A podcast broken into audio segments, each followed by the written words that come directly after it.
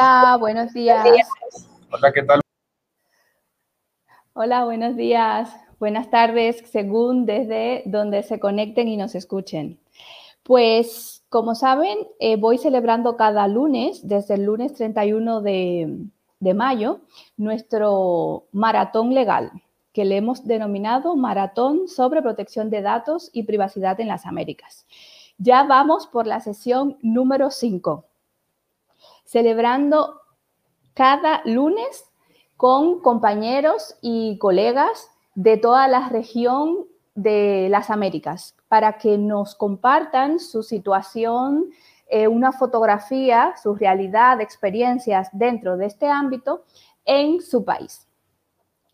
Estoy muy agradecida con cada uno de los panelistas que han participado en las sesiones eh, anteriores y en especial también con nuestro invitado de hoy que nos acompaña desde Guatemala. Todo ha ido fluyendo de una forma eh, muy positiva y muy este, interesante para todos, tanto a nivel eh, del ámbito profesional entre colegas como también en cuanto a lo que es cada país y cada em, ciudadano, porque creo que forma parte de, la información, de la comunicación y de alguna manera de la formación de esta materia tan importante como es la protección de datos y la privacidad. Para los que no me conocen eh, todavía, mi nombre es eh, Mabel eh, Paola Cueto de la Cruz. soy abogada, y titular de la marca de servicios legales IP Privacy Legal Advisor desde el 2011. A través de dicha marca eh, de servicios, ejerzo mi profesión como abogada dentro del ámbito de la, de la propiedad intelectual, industrial y el derecho en las nuevas tecnologías. Soy de República Dominicana, de un pueblo hermoso, costero, Puerto Plata, y tengo unos 16 años viviendo aquí en Barcelona, España. Toda la especialización y preparación específica dentro del derecho a las nuevas tecnologías y propiedad intelectual las he cursado en universidades e instituciones de España, específicamente en Santiago de Compostela, una en la Universidad de Santiago de Compostela y el máster en nuevas tecnologías aquí en Barcelona en la Ramón Llull en ESADE. Para mí ha sido una experiencia extraordinaria poder eh, haber encontrado un área del derecho que sabemos lo que somos abogados, ¿no? Lo amplio que es, donde eh, disfruto y, y, me encanta cada, cada momento en el desarrollo de, mi, trabajo. O sea, la verdad que es un ámbito del derecho tan amplio, tan... Eh, que te demanda constantemente estar al, día, porque la tecnología, como todos sabemos, va mucho más rápido que nuestros legisladores, pero bueno, ellos hacen su, su intento de alcanzarla. ¿Cómo surge el tema de la maratón legal sobre protección de datos y privacidad? Pues la verdad que surge de una manera genuina y natural porque el 28 de mayo, como todos eh, saben, eh, fue el aniversario, tres años, del Reglamento General eh, de Protección de Datos Personales Europeo.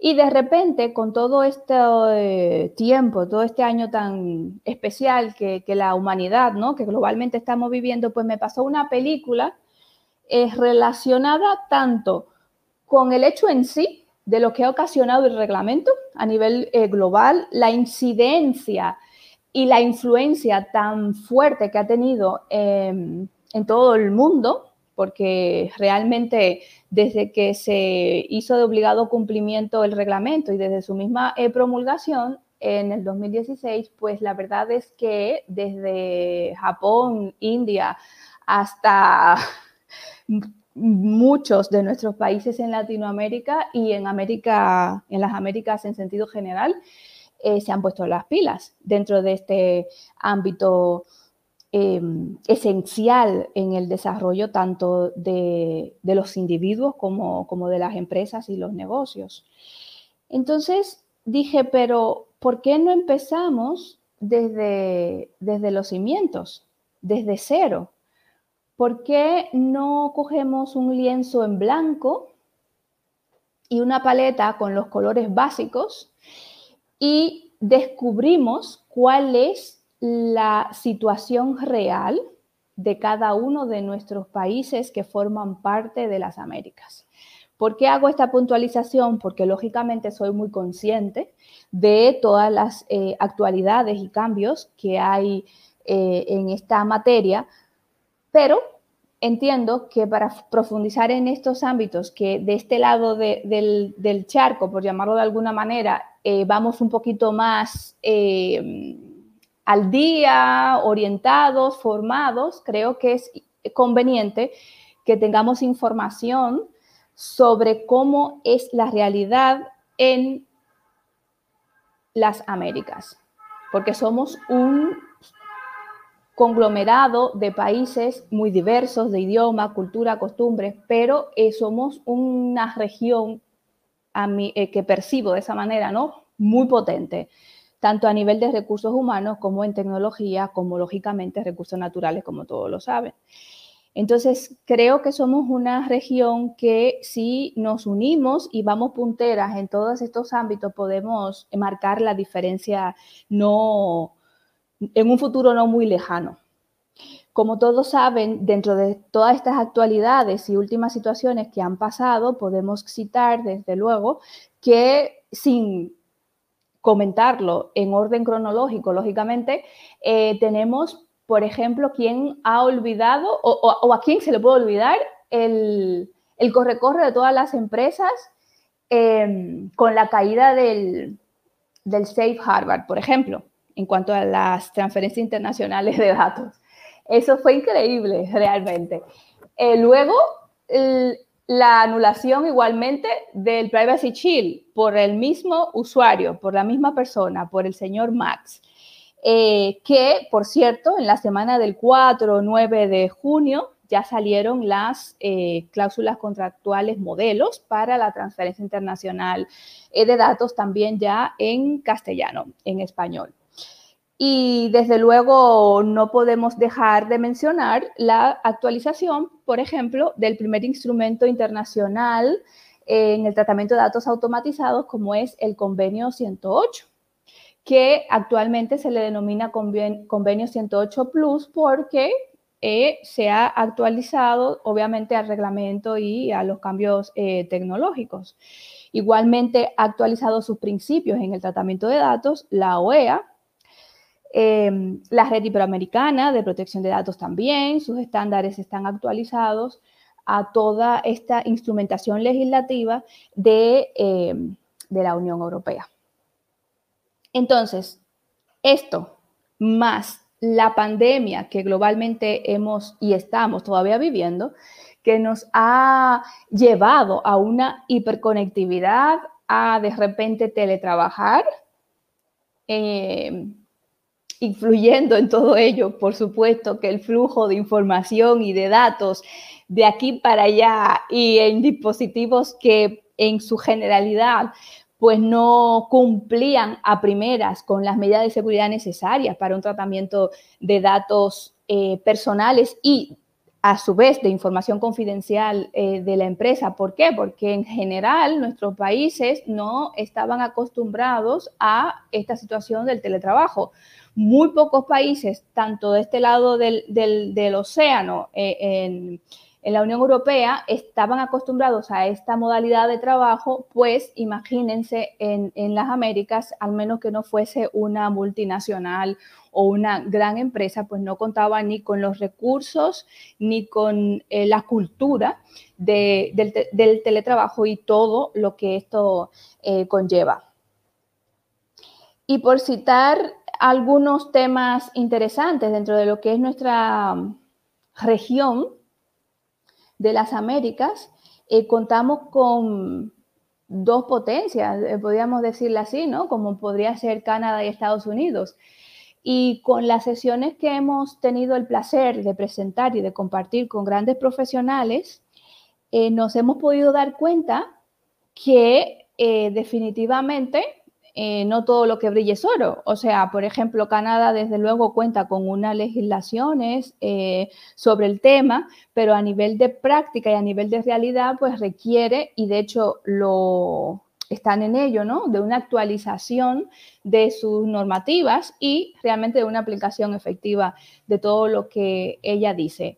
¿Y qué decide Estados Unidos? Que poquito a poco ha ido actualizando sus normativas y sacando eh, normativas eh, nuevas en este sentido, justo por las incidencias y las situaciones que se han dado eh, dentro de este ámbito con la Unión Europea en su sentido general.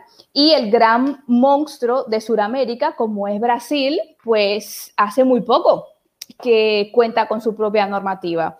Entonces, eh, ha sido un despertar eh, y me ha ocasionado mucha curiosidad también cómo varios países de, las Américas no cuentan eh, con normativa todavía y ni siquiera con proyectos.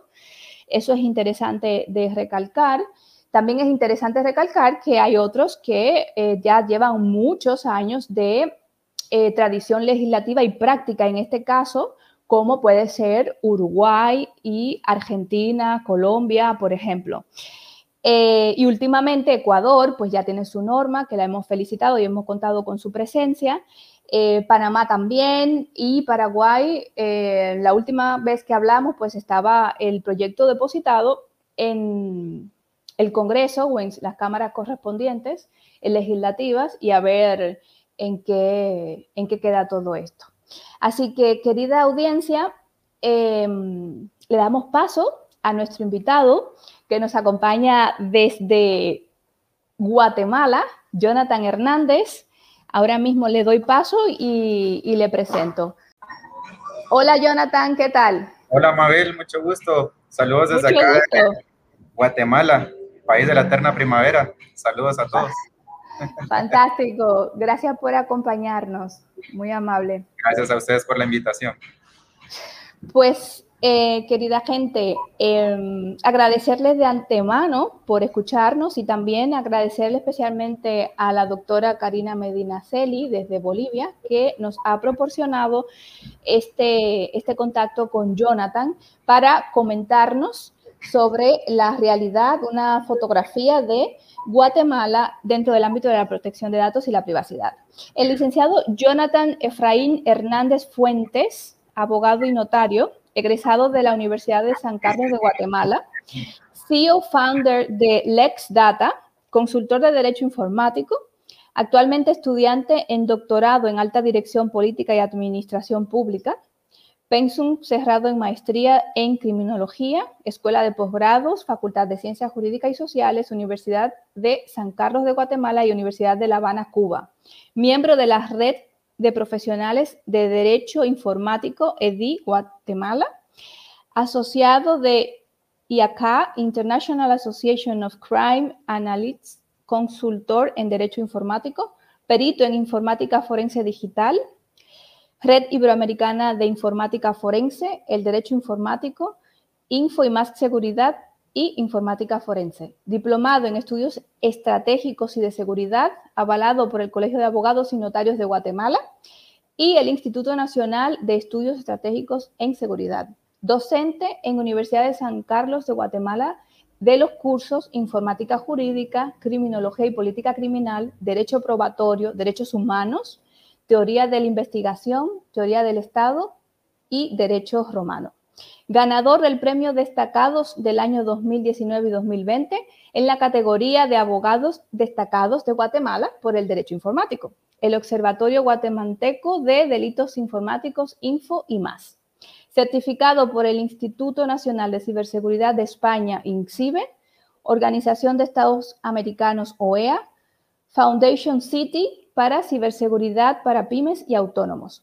Pertenece a la red de docentes de la Escuela de Estudios Jurídicos del Organismo Judicial de Guatemala y ha participado en diversos eventos como Legal Tech Forum de Guatemala, Foro para la Gobernanza de la Internet de Guatemala, Simposio Nacional Jóvenes Ciberseguros, Ciberforensic, Ciberdelitos, Cibercrimen Informática Forense en Guatemala.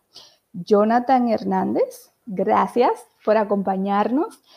Eh, el micrófono es todo tuyo para que nos comente la realidad de Guatemala y qué interesante que impartas eh, dentro de todas las materias que impartes, que impartas la materia sobre derechos humanos, tomando en cuenta que la protección de datos y la privacidad eh, son eh, derechos humanos, em, constatado en varios tratados y convenios de derechos fundamentales, así como también que constan, por no pillarme los dedos, pero creo que sí, que en todos los países de nuestra eh, región y democráticos cuenta dentro de la constitución de nuestras repúblicas. Así que ha sido y será un placer escucharte. El micrófono es tuyo, Jonathan. Ok, eh, la intimidad y privacidad, pues a pesar de que en Guatemala pues no se ha dado mucho en el auge de lo que es la informática jurídica, el derecho informático y todas las relaciones que ha tenido, pues con relación a la pandemia eh, que ha sido a nivel mundial en Guatemala también se vio muy afectada en este sentido.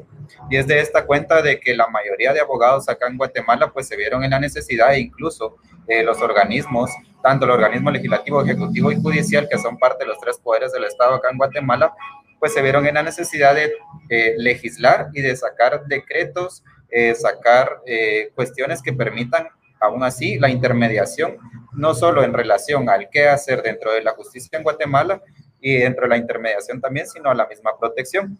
Pero cabe resaltar de que en el caso de Guatemala, nuestra constitución política de la República, pues establecía ya desde hace mucho tiempo eh, cierta protección, no solo a la privacidad y la intimidad de cada uno de sus ciudadanos y a cada una de las personas que visitan Guatemala están de tránsito por ella, sino que también eh, garantizaba desde ya el hecho de tener ciertas bases y en eso hacemos eh, alusión pues al artículo 31 en el que se establece el acceso a archivos y registros estatales, en el que toda persona pues tenía el derecho de conocer lo que ella conste en estos archivos. Y por supuesto, en este caso también tenía ciertas finalidades que era con el simple hecho de tener información, así como la corrección, rectificación y actualización de cada uno de sus datos.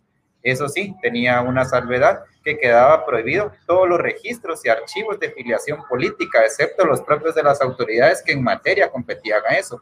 Y en este caso, pues que teníamos, tenemos al Tribunal Supremo Electoral, que para eso sí se pueden tener ciertos registros estatales. Pero resulta que de todo esto y de cómo ha ido evolucionando pues la tecnología y como ya bien comentabas, Mabel, resulta que a la larga eh, nuestras legislaciones no van tan rápido como va la tecnología, como va el, el cambio tecnológico. Entonces, eh, nos vemos mermados en ese sentido, en el que el derecho, pues lógicamente, a la hora de aplicarse, pues queda un poquito rezagado en ese sentido. Eh, y cabe mencionar también de que hoy en día la protección de datos personales ya se va a un ámbito mucho más tecnológico, ya se va a una eh, cuestión puramente de dispositivos electrónicos en el que toda nuestra información tiene cierta itinerancia y en el que nosotros mismos damos cierto acceso a esa información. Y como lo es y como lo hemos mencionado ya en foros de derecho civil, eh, el acceso eh, que uno mismo le da a ciertas empresas, a ciertas aplicaciones, a ciertos programas, a ciertos software. En este caso, pues es la declaración de voluntad de las partes. Y como parte y como institución y como estudio del derecho civil, pues también vamos a esa eh, disposición que nosotros mismos le estamos dando a esas personas que de alguna manera tienen acceso a nuestra información.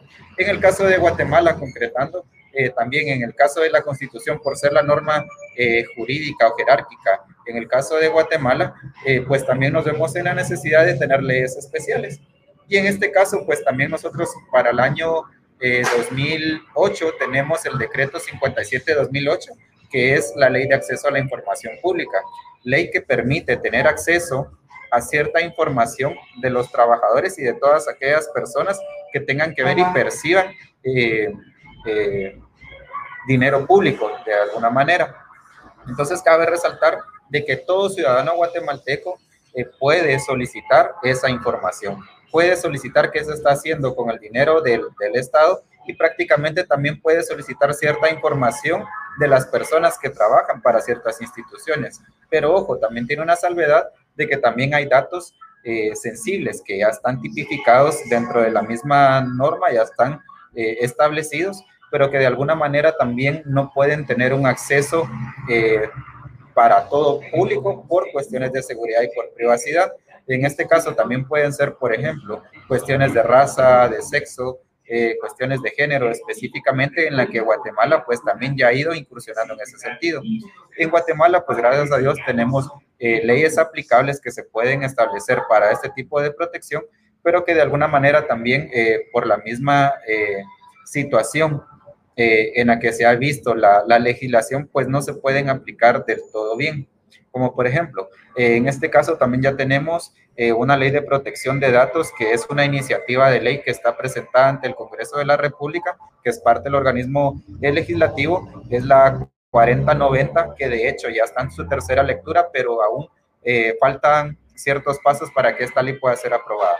Ya tiene dictamen favorable, pero también hay que tomar en cuenta cómo toda esta información va a ser tratada. En Guatemala tuvimos los casos de unas empresas que se dedicaban a la comercialización de los datos personales. Resulta de que estas eh, empresas se dedicaban a ir a los registros estatales, sacar toda la información, extraerla y, por ejemplo, si ustedes tenían eh, algún proceso penal, eh, algún proceso civil en alguno de las, alguna de las instituciones que para el caso están establecidas, o bien en el caso de cuestiones civiles o penales, que si usted tenía un proceso abierto, pues automáticamente lo incluían en esa base de datos. Y resulta que esto venía a afectar a las personas cuando querían solicitar un crédito, por ejemplo, cuando querían optar a un trabajo. Entonces las personas se veían eh, inmediatamente, se veían afectadas, no solo dentro de su intimidad, dentro de su privacidad, sino que también afectaban situaciones laborales y por supuesto cuestiones de relación económica porque no les permitía tener acceso a un crédito por estas bases de datos que de alguna manera se comercializaban. Entonces, la Corte de Constitucionalidad como tal, pues ya eh, emitió eh, una, una, orden, ya emitió una sentencia por ser el órgano eh, jurisdiccional pues más alto de acá de Guatemala, pues emitieron la, la, normativa como tal y asimismo eh, la cuestión específica de venir a mermar esa actividad que estaban, que estaban teniendo estas empresas. Por consiguiente, se les vedó el derecho de, o de alguna manera el mal derecho aplicado de venir y acceder a esa información que se tenía ya de todos los habitantes guatemaltecos, precisamente por las razones que de alguna manera pues ya les estábamos comentando. Resulta que esta sentencia pues ya fue emitida y hasta el año pasado pues ya es una sentencia definitiva como tal en la que se debe dar una debida ejecutoria. Entonces, en ese sentido, pues Guatemala ha ido avanzando eh, grandemente. Eh, les puedo decir que en Guatemala algunos piensan que no tenemos un catálogo de delitos informáticos, por lo tanto, y sí tenemos un catálogo de delitos informáticos. Por ejemplo, en el caso de la ley de acceso a la información pública para todas aquellas personas que no eh, den la información que se solicita, que si no es de manera sensible, eh, tienen un plazo de 10, de 10 días para poder hacerlo y si no incurren en una sanción administrativa, pero no se queda solo ahí, también puede incurrir en sanciones de tipo penal. En el caso, eh, por ejemplo, eh, de que se no se dé la información a tiempo, pues ya se puede interponer una denuncia como tal ante las autoridades jurisdiccionales correspondientes para poder llegar hasta esos puntos. Pues resulta bastante interesante dentro de todo esto de que también no solo dentro de los delitos informáticos, sino que también eh, el hecho de venir y alterar información de las personas, también en el caso de Guatemala, es constitutiva de delito. Esto los encontramos en el artículo 274 de nuestro Código Penal vigente, que hasta la fecha pues ha servido mucho en el caso de que nosotros que nos dedicamos a las cuestiones puramente de derecho, pues hemos logrado encuadrar este tipo de información. ¿Por qué? Porque a la hora de pedir nosotros una auditoría forense, a la hora de pedir un registro informático como tal, y si ha habido alguna vulneración o el ocultamiento de cierta información dentro de las bases de datos, pues también esto es constitutivo de una responsabilidad penal, como pues de alguna manera eh, corresponde. En el caso pues de la ley de libre acceso a la información, regresando a ella, ya que va todo de la mano, pues también tenemos el caso de las responsabilidades administrativas que también van a tener una sanción específicamente de acuerdo a la institución y no solo eso, sino que también a la manera en la que se va a proteger. En el caso de Guatemala, eh, para nosotros los ciudadanos guatemaltecos, eh, pues gracias a Dios, eh, con los pasos que se han ido dando dentro de la legislación, pues nos vemos de alguna manera pues más respaldados en el uso de nuestra información. Sin embargo, aún nos falta. Eh, no vamos a decir de que estamos al 100% con relación a ello, sino que también eh, dentro de los pasos y dentro de, la misma, eh, dentro de la misma reacción que ha tenido no solo el uso de la tecnología, sino que también dentro del mismo uso que se ha venido dando dentro de todo el quehacer, no solo judicial, sino dentro del quehacer civil. Resulta importante a la larga, eh, pues establecer esos mecanismos de protección, porque de alguna manera también a nosotros nos permiten establecer eh, todas esas instancias para poder actuar a la hora de que nuestra información sea vulnerada.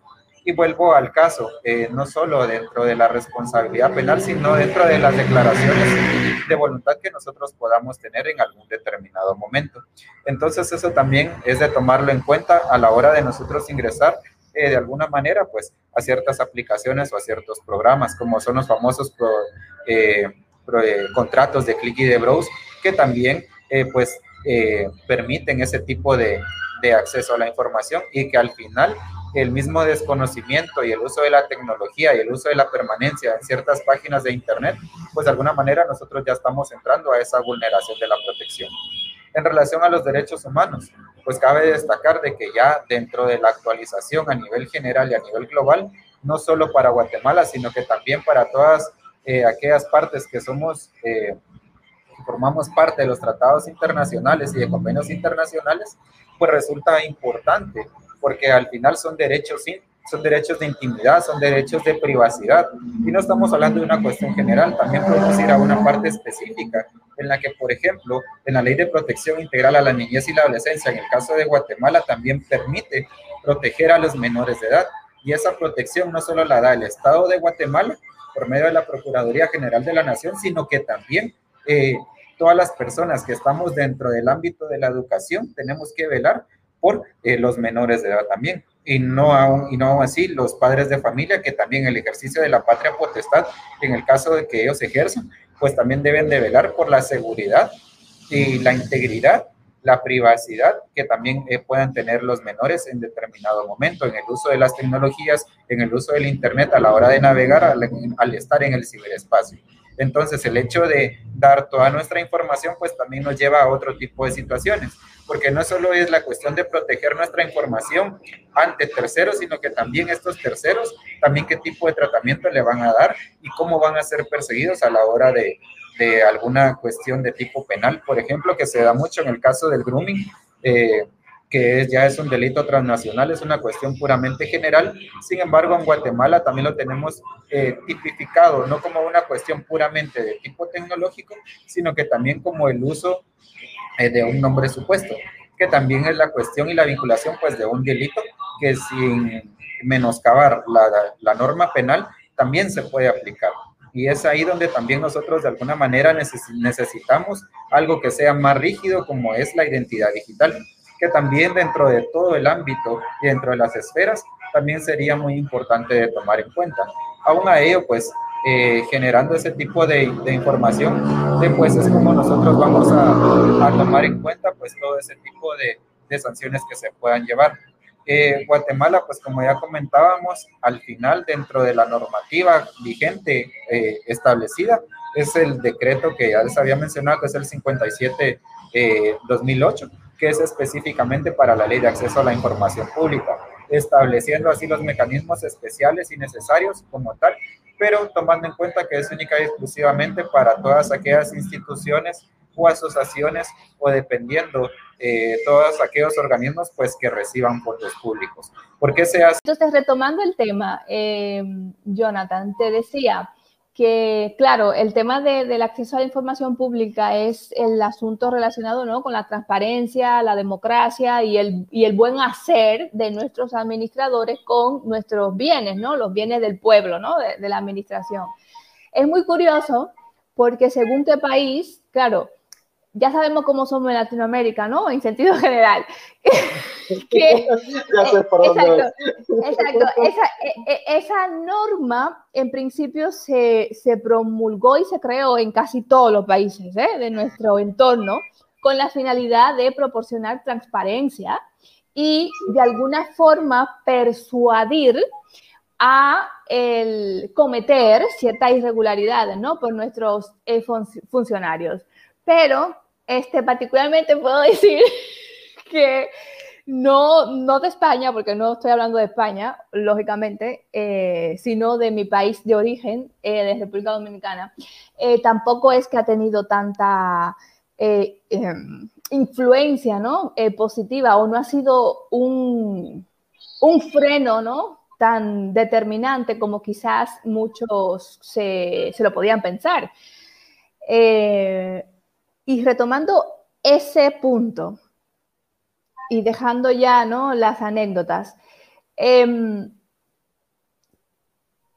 tú que eres especialista en derecho informático y todo esto, ¿qué consideración personal y como profesional tú tienes que en las páginas web de los eh, ministerios, instituciones, sector público, eh, aparezca la nómina del funcionario y no solo aparezca su puesto eh, el puesto X, ¿no? Director de eh, la institución de ciberseguridad, no sé, eh, 5 mil eh, dólares, por ponerlo en una moneda que todos entendemos. Em, sino que además aparece su nombre completo, pero además aparece lo que en República se llama cédula de identidad o el ID. ¿Qué consideración tú tienes como profesional de la seguridad y de todos los delitos que se pueden generar eh, a nivel de la ingeniería social, etcétera, eh, con tanta información de todo el personal, ¿no? Si al final lo que la normativa, en principio, el fundamento creo que en general su espíritu es eso, la transparencia y saber a dónde van los recursos de, nuestros, ¿no? Administrados por las personas que eh, hemos votado democráticamente. Aquí en España funciona distinto. Hay una ley de transparencia, lógicamente informan absolutamente de todo, pero hay cierta información que o la tachan algo o ponen una parte, o sea, no una, información tan completa. Mi opinión personal es que es excesiva, mi opinión, y que pone en riesgo y yéndome muy, muy, muy lejos, pone en riesgo la seguridad eh, de esa persona. Pero me gustaría saber la tuya. Ok, gracias, Mabel. Pues te cuento, dentro de la experiencia que hemos tenido, hemos, hemos estado tanto del lado de la persona afectada, eh, tanto en su privacidad, en su intimidad, sino que también, también hemos estado del otro lado de la institución a la hora de hacer eh, la cuestión no solo de fiscalización, sino que también hemos estado eh, dentro de todo este tipo de, situaciones. Y cabe mencionar lo siguiente. Si bien es cierto, se debe de presentar cierta información, como tú lo mencionabas, eh,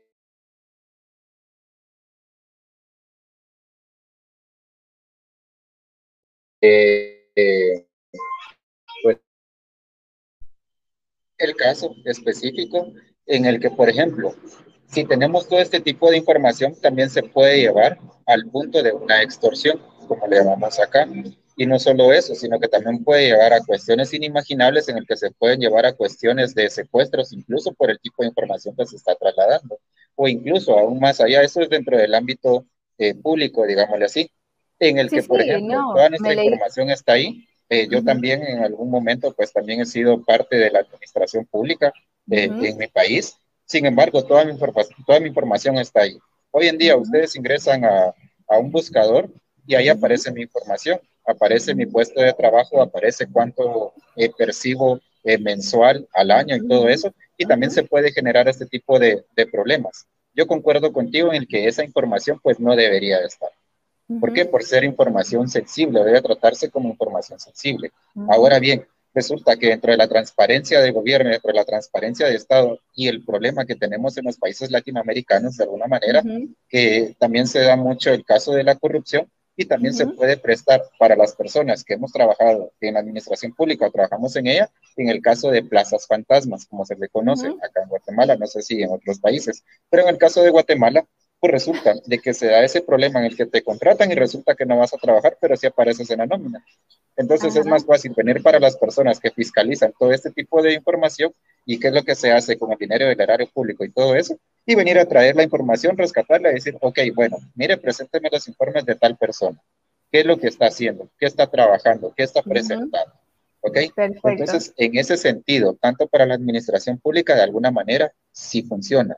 Para nosotros como ciudadanos, sí nos vemos mermados en lo que tú mencionabas. En el caso de la ingeniería social, pues se da también ese tipo de situación.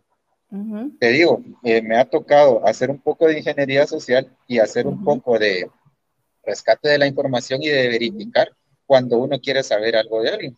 Simple y sencillamente ingresas. Eh, por ejemplo, nosotros tenemos eh, un portal que se llama Guatecompras.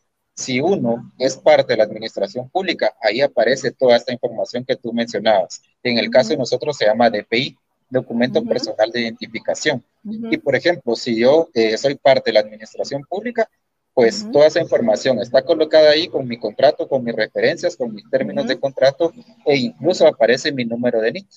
¿Qué significa mi número NIT? Es mi número de identificación tributaria, el que me, con el que me permite ya acceder a las facturas que yo he emitido en determinado momento. Incluso puedo ir más allá y de repente buscar los vehículos que, terrestres que yo pueda tener a mi nombre.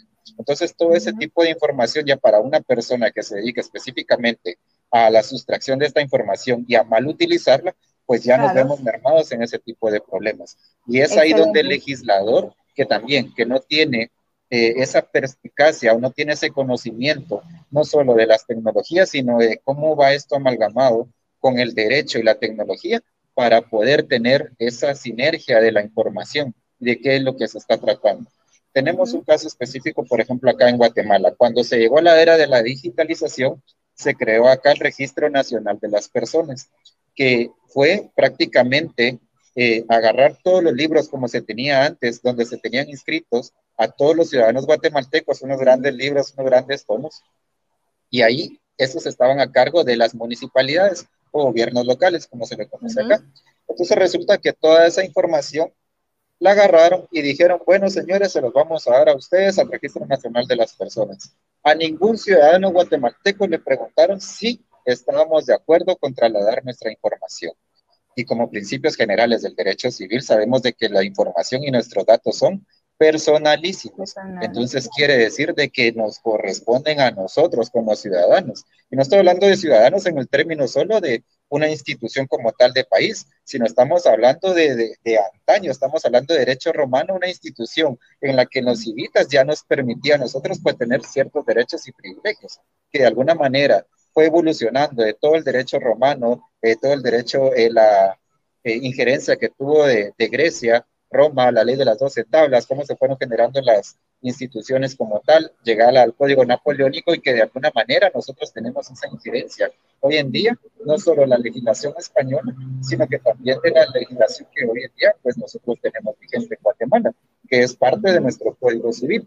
Entonces, todo eso de alguna manera lleva a ese tratamiento de la información, a tratamiento de los datos, y como bien ya decíamos, nuestro código civil es más antiguo que nuestra constitución, pues vigente. Nuestra constitución es del año de 1986. Prácticamente ya tenemos casi que 34 años, 35, 30 por ahí, de tener vigente esa constitución. Sin embargo, el legislador en su momento ya preveía las nuevas tecnologías también, porque incluso para todo, cualquier aquel medio de difusión que se pueda hacer o cualquier toda información que se pueda generar de nosotros, pues también ya establecía las bases de datos tal vez no como bases de datos como las conocemos hoy, pero sí registros que de alguna manera no podían estar en poder de cualquier persona, sino que para ciertos organismos que eficientemente pues deberían de darle ese tratamiento.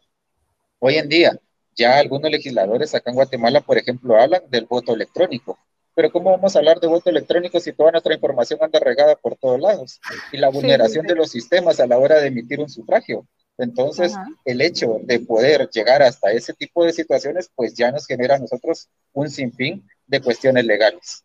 Excelente, Jonathan. Por eso es que yo hice hincapié cuando hice la, la, introducción de que teníamos que tenemos que empezar ¿no? desde los cimientos, desde cero, porque según desde dónde, desde qué perspectiva se vea, eh, no todo el mundo está enterado de nuestras realidades. Eh, como país. Y, lo acabas de, enfocar muy bien. O sea, no podemos hablar de derecho, de, perdón, voto electrónico cuando todavía estamos cojeando con ciertas normas imprescindibles para una gestión correcta de toda esa información tan sensible. Em, y eh, para retomar el tema que hablábamos de, del acceso a la información pública, pues en mi país de origen, en República Dominicana, a eso que le llaman cuando no van a trabajar, que están en nómina pero no van a trabajar, nosotros le llamamos botella. Una botella. Y en ese sentido, eh, estoy totalmente de acuerdo. O sea, claro, es para, la, para una correcta administración de los recursos del Estado. Pero ¿qué pasa? Y es lo que tú y yo concluimos al final. O sea, si una persona, un periodista o un particular determinado con un interés legítimo por una información precisa, solo tiene que rellenar el formulario de lugar y pedir la información de Jonathan Hernández si está eh, realmente trabajando en tal ministerio, cuánto gana y tal no hace falta que tanta información de un individuo, de una persona eh, física, esté eh, colgada en las redes y que cualquiera pueda acceder a ella. Yo creo que con los datos indispensables em, serían más que suficientes. Y si tú quieres profundizar ante un empleado determinado o ante una institución determinada porque tienes rumores o consideras que está siendo mal gestionada, etcétera, tú puedes acercarte personalmente a la institución competente y solicitar esa información precisa. Es eh, mi opinión personal, porque creo que pone en riesgo la seguridad de, la persona y también de sus familiares. Eh, pero bueno, retomando el tema de la legislación que está en proyecto en Guatemala, ¿tienes información sobre la base que han tomado de Guatemala para la redacción de esta normativa, porque antes cuando te fuiste, eh, o sea, presumí ¿no? que las bases habían sido tomadas ¿no? como luz, como faro, el reglamento, la red iberoamericana, quizás eh, el conversatorio o reuniones con países vecinos que ya tengan normativa. ¿Cuál más o menos ha sido la base de la legislación que está depositada para estudio? Disculpa, ¿me puedes repetir la pregunta? Sí, he tenido problemas de, de audio. Sí, que cuál ha sido la base en cuanto a la legislación que está en estudio depositada en Guatemala sobre eh, la protección de datos personales. Cuando tuviste el tema técnico, el, incidente técnico, eh, yo comenté que presumía que el reglamento, que la red iberoamericana o mm, países vecinos ya con normativa eh, les habían dado luz o les había servido de apoyo ¿no? o de orientación para la redacción de dicho texto em, legal. Entonces, no sé exactamente si tú tienes esa información, cuál ha sido la guía que Guatemala ha tomado en este sentido. Ok, pues resulta eh, de que en el caso de esas guías, por lo regular, como es una comisión encargada específica del Congreso de, eh, de Guatemala, eh, por lo regular ellos se dejan, hacen mesas técnicas para poder llegar a ese tipo de, situaciones en relación a la protección de datos. Guatemala, por lo regular, sí no me atrevería a emitir mayor opinión con respecto a, a cómo los congresistas o cómo los diputados, de alguna manera, eh, pues logran integrar esa, ese tipo de información. ¿Por qué? Porque resulta de que a su real saber y entender y a veces por muchos eh, beneficios, no solo a nivel general, sino que también por intereses particulares, digámosle así, eh, pues llegan a ese punto en el que no dejan de que alguna ley pase o en, en, algunos casos de que han habido iniciativas de ley que se han presentado, pero no han permitido de que esta informa, de que estas mismas pues puedan ya convertirse en ley. Resulta lo siguiente, porque por ejemplo, en el caso del libre acceso a la información o a la libre emisión del pensamiento, resulta de que, por ejemplo, si se saca una normativa como tal, eh, las personas que son encargadas de la comunicación o los medios de comunicación puedan venir y tergiversarlo por el hecho de que la información ya no pueda ser permisible o permitida para poder generarse entre los medios de difusión masiva. En, en este caso, pues Guatemala sí protege la libre emisión del pensamiento y en algunos sentidos, pues sí constriñe con el ordenamiento jurídico vigente y el ordenamiento jurídico interno en el que sí nos ha dado eh, cierto, problema. ¿Por qué?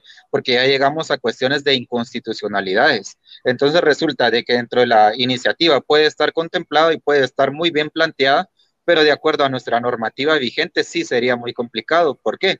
Porque en este caso tendríamos que llamar a una Asamblea Nacional Constituyente que sería reformar nuestra constitución y entrar a una cuestión de reformar una constitución en el caso de nuestros países latinoamericanos, sí sería una cuestión totalmente eh, complicada en ese sentido, porque al final del día sí se convertiría en una cuestión no solamente política de nivel nacional, sino a nivel internacional, que de alguna manera, como ya bien se mencionó, pues sí nos llevaría a ese tipo de situaciones. Sin embargo, sí han habido muchas instituciones que han apoyado en el sentido de, del tratamiento de, de, todo esto y de hecho también tenemos eh, ya pláticas también con, eh, con, cuestiones del convenio de Budapest para integrar cuestiones que son eh, ya puramente de ciberdelitos, pero que también integran dentro de estas cuestiones normativas. ¿Qué resulta de ello y por qué lo menciono? Porque de alguna manera esto nos trae a nosotros cierta abertura para poder llegar al tratamiento de la información. Y como comentábamos antes, es por el mismo desconocimiento de las personas que quieren aplicar la ley. Y de alguna manera, pues también hay muchos intereses políticos, muchos intereses eh, también no solo de salir y decir, bueno, mi empresa, en el caso privado, mi empresa es la que apoyó ciertas cuestiones. Y se, nos hemos visto con esa cuestión del recelo, que eso creo que se da en todos lados, pero que de alguna manera no permiten llegar a situaciones específicas de país. En ese sentido, pues resulta eh, de que, por ejemplo, nos pueden decir a nosotros, miren el caso de la protección de la información. Tenemos acá dos instituciones, como lo mencionábamos antes, en el que la información se digitalizó y de que toda la información, por ejemplo, en el caso de nuestros bienes personales, ya sean eh, bienes muebles o inmuebles, llevan un registro específico y están en una institución específica. Por consiguiente, toda esta información debe estar resguardada ya sea en un servidor local, en un servidor nuestro, o bien, como lo hicieron en algún momento, tercerizaron nuestros servicios y esa información ya no nos corresponde. De alguna manera esa información le corresponde al proveedor de los servidores, al proveedor de, los, los alojamientos de la información y resulta de que si no trabajamos con ellos, simple y sencillamente no lo podemos hacer. ¿Por qué? Porque ellos tienen el programa exclusivo y lo dejaron en el contrato establecido para poder darle ese tratamiento a la información que de nosotros consta. Y no estoy hablando, y esto es algo que aún no ha salido a la luz pública en Guatemala. Y esto es primicia para ustedes, para este conversatorio, pero para todas aquellas personas que nos estén escuchando, eh, que también tienen conocimiento, no solo en el ámbito de la tecnología, y estamos hablando ya de servidores, no estamos hablando puramente de cuestiones de derecho, estamos amalgamando las dos situaciones y el tratamiento de la información, como bien ya lo hemos visto. Pues resulta de que esta información la tenemos acá en Guatemala, solo como una cuestión de poder consultarla, pero quien realmente eh, la aloja son servidores en el extranjero. Información que realmente es información sensible que a nosotros nos compete y que de alguna manera nuestra privacidad e intimidad pues está viendo mermada en ese, en ese sentido. Entonces sí, eh, Mabel, en ese sentido, eh, no se ha tenido, hasta donde yo tengo conocimiento, no se ha tenido un acercamiento específico con eh, eh, instancias, instituciones o empresas en este sentido en relación a la, al tratamiento de la información. Muy bien. Eh, una consulta que te hacen unos de los oyentes, Benjamín, gracias por conectar y gracias por comentar. que si hay alguna opinión sobre Infornet. Ok, resulta que en el caso de Infornet, eh, Digidata y TransUnion, pues era lo que les comentaba dentro de eh, la radiografía que hacíamos, que son las empresas que se dedican acá en Guatemala de alguna manera eh, a extraer la información de todos nosotros. Y resulta que nos vemos afectados en nuestra información, les digo de alguna manera nosotros, porque yo también estuve dentro de esa base de datos en algún momento cosa que a mí nunca me preguntaron. Gracias a Dios, pues no tenía ningún tipo de proceso penal o alguna cuestión así, pero sin embargo mis, mis datos personales sí aparecían en estos lugares. Resulta eh, de que estas empresas aún lo siguen haciendo a pesar de la sentencia de que la Corte de Constitucionalidad ya emitió y ya fueron sancionados para ellos y de alguna manera pues también ya eh, les dejaron sin efecto el poder seguir eh, dándole ese tratamiento a la información que de nosotros consta. Infornet, TransUnion y Digidata se dedicaban a eso, a extraer toda la información de los registros estatales y colocarlas en sus bases de datos para después venderla a empresas. ¿Qué hacen con estas empresas? Pues ya le empiezan a llamar a uno para ofrecerles tarjetas de crédito, para ofrecerles ciertos servicios. Eh, eh, en alguna, de alguna manera, si yo quiero de repente ir a alguna, alguna empresa que se dedique a la venta de electrodomésticos, si yo lo quiero sacar a pagos, pues resulta de que mi nombre ya está en rojo o en amarillo o en verde para ver si soy buen cliente, si soy moroso o no lo soy. Y resulta de que como soy moroso ya no me van a dar eh, un crédito. Entonces toda esa información se vende. Resulta de que hoy en día podemos llegar a cualquiera de estas empresas, podemos llegar y decirles, miren, yo quiero que me borren de su base de datos.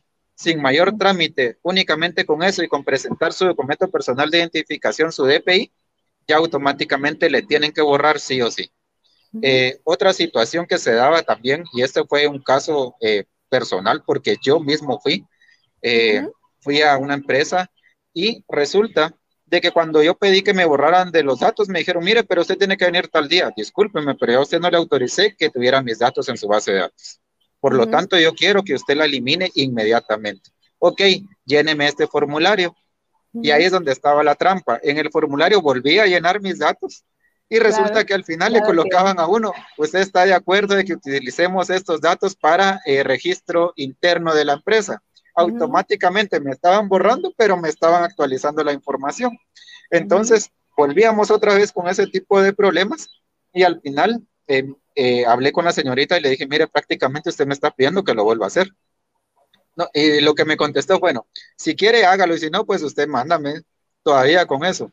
Entonces, eh, ya llegando a ese punto, a esas cuestiones, pues es donde ya interviene la Procuraduría de los Derechos Humanos como tal también, eh, ya viene a proteger la información, la privacidad, la intimidad y todas aquellas consecuencias legales que pudiera tener el tratamiento de esta información. Entonces resulta que ya intervienen, se dan las cuestiones también eh, ya de una sentencia como tal en, un amparo, que ya se le llama así acá en Guatemala, y pues resulta que sea la sentencia. Ya esa sentencia es del año pasado, salió específicamente en tiempos de pandemia también porque llevan proceso y resulta que salió favorable. Y gracias a Dios, pues estas empresas ya no deberían de estar lucrando con la información, pero sin embargo surgen nuevas empresas, eh, inscriben una nueva en un registro mercantil, ya como empresa como tal, y vuelve otra vez. Pero mientras tanto, pues ya hemos dejado y ya se ha ido dejando pues antecedentes para poder crear jurisprudencia. Y que poco a poco pues se ha ido dando ese tratamiento pues como de alguna manera pues ya corresponde gracias a, a Dios, pues yo le doy gracias primero a Dios y también a nuestros legisladores que de alguna manera también está haciendo el trabajo en, ese sentido. ¿verdad? Gracias, gracias Jonathan, excelente. Sí, sí, por lo menos con esa sentencia se ha creado un precedente y a ver por dónde, por dónde salen los tiros. Eh, pues eh, por el momento creo que, que hemos eh, finalizado. Eh, me, despido de todos, eh, Jonathan, y luego regreso contigo para que, para que te despidas tú también, ¿de acuerdo? De acuerdo. Espérame ahí un momentito. Qué bueno. Eh, señores, esta ha sido una sesión muy especial y un poco atípica porque hemos tenido ahí unos incidentes tecnológicos, pero es parte de, los directos y de la realidad que estamos eh, viviendo todos eh, ahora mismo. Eh, muchísimas gracias a todos por escucharnos y quienes nos vean y escuchen en diferido igualmente. Espero sinceramente que este maratón sobre protección de datos y privacidad en las Américas haya despertado en todos ustedes eh, por lo menos la curiosidad de querer investigar, eh, informarse y enterarse de la realidad de los países que eh, les rodean.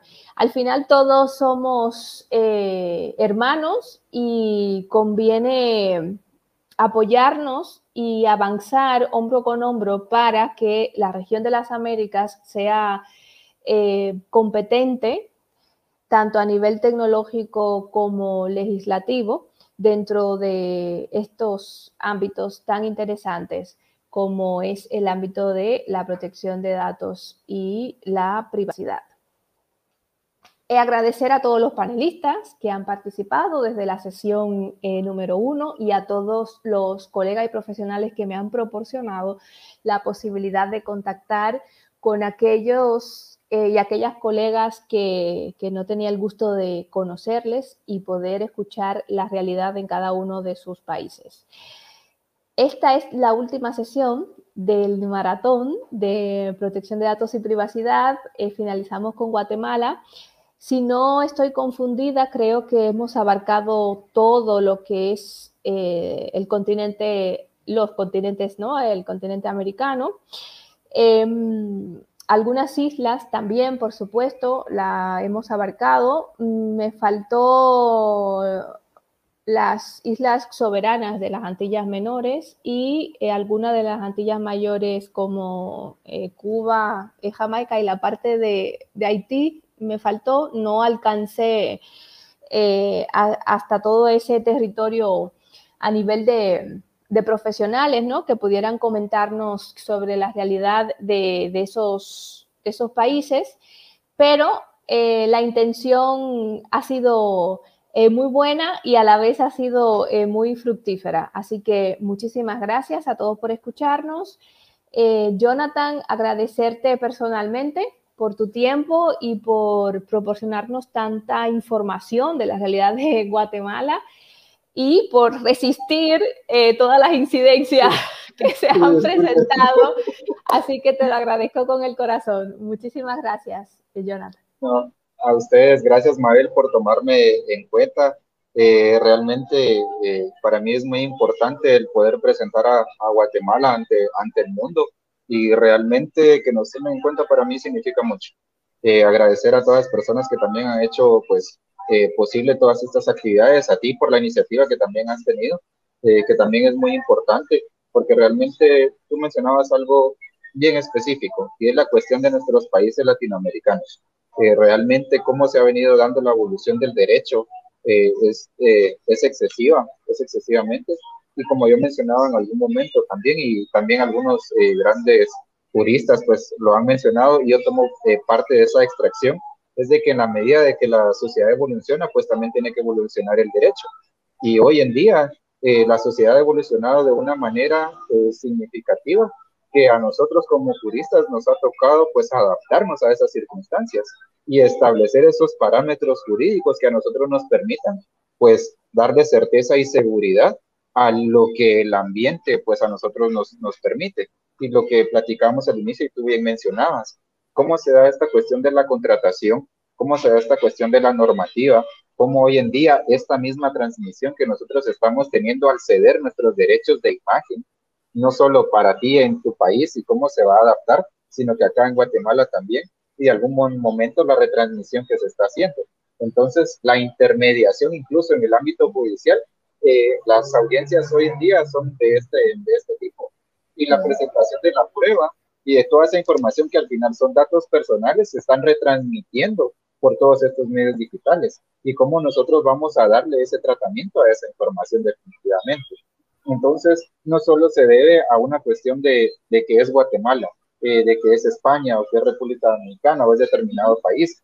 Ya esto es una cuestión del ciberespacio, debería tener una normativa específica para el ciberespacio, que de alguna manera tendríamos que ser todos los estados tratantes que tengamos acceso a Internet, por ejemplo, o alguna intercomunicación o a una telecomunicación hoy en día. Y la otra cuestión, como te mencioné al inicio, y quiero puntualizar con esto, que es la cuestión también de eh, la cuestión de cómo va a dar uno el otorgamiento de la información. Al final de, cuentas es una contratación a que nosotros estamos haciendo de dar, hacer o dejar de hacer, contraer una obligación tanto de A como de B o de muchos, eh, tantos participantes, sino que también esa declaración de voluntad de las partes para poder tener acceso. Y la última, cada quien piensa de acuerdo al tiempo, al modo y lugar en el que vive. Y esto va a ser específicamente eh, para cada país, para cada lugar en que nos encontramos. Si bien es cierto, en España, en toda la normativa europea han ido avanzando a pasos agigantados, de alguna manera la tecnología también ha avanzado así.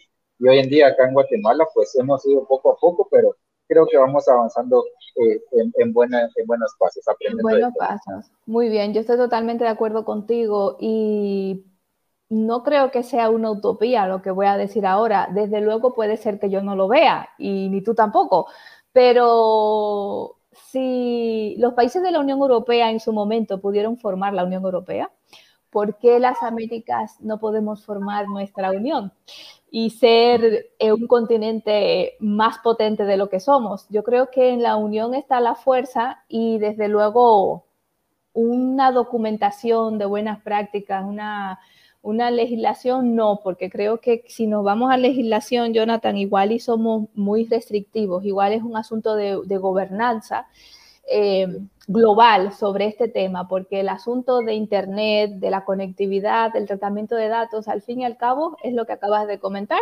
Tú estás en Guatemala, yo estoy en España. y yo te estoy, o sea, estamos transmitiendo nuestra voz, nuestra imagen, nuestro nombre, todo. Entonces, eh, ese es el punto, que no hay fronteras actualmente. Incluso nuestro ordenamiento jurídico habla de la territorialidad y extraterritorialidad, el ámbito de aplicación de la ley, y se queda tan corto hoy en día que solo es para la plataforma continental, como lo establece mi legislación, eh, para el, hasta cierta parte del suelo y subsuelo, eh, las aguas contiguas en determinado momento y, y a determinado espacio aéreo porque ya después es el espacio aéreo internacional. Entonces, de igual manera, en el ciberespacio, ¿quién por nosotros? Ahí sí que solo que nos vayamos a unas cuestiones mercantiles, tal vez de comercio electrónico, que tal vez por ahí lo podríamos adaptar a nuestra legislación, pero hasta ahí nada más. Hasta ahí nada más. Mil gracias, eh, Jonathan. Espero que hayas disfrutado de, de, esta actividad y gracias por tu generosidad. Nos vemos. Muchísimo. A ti, gracias, Mabel. Bendiciones a todos. Igualmente.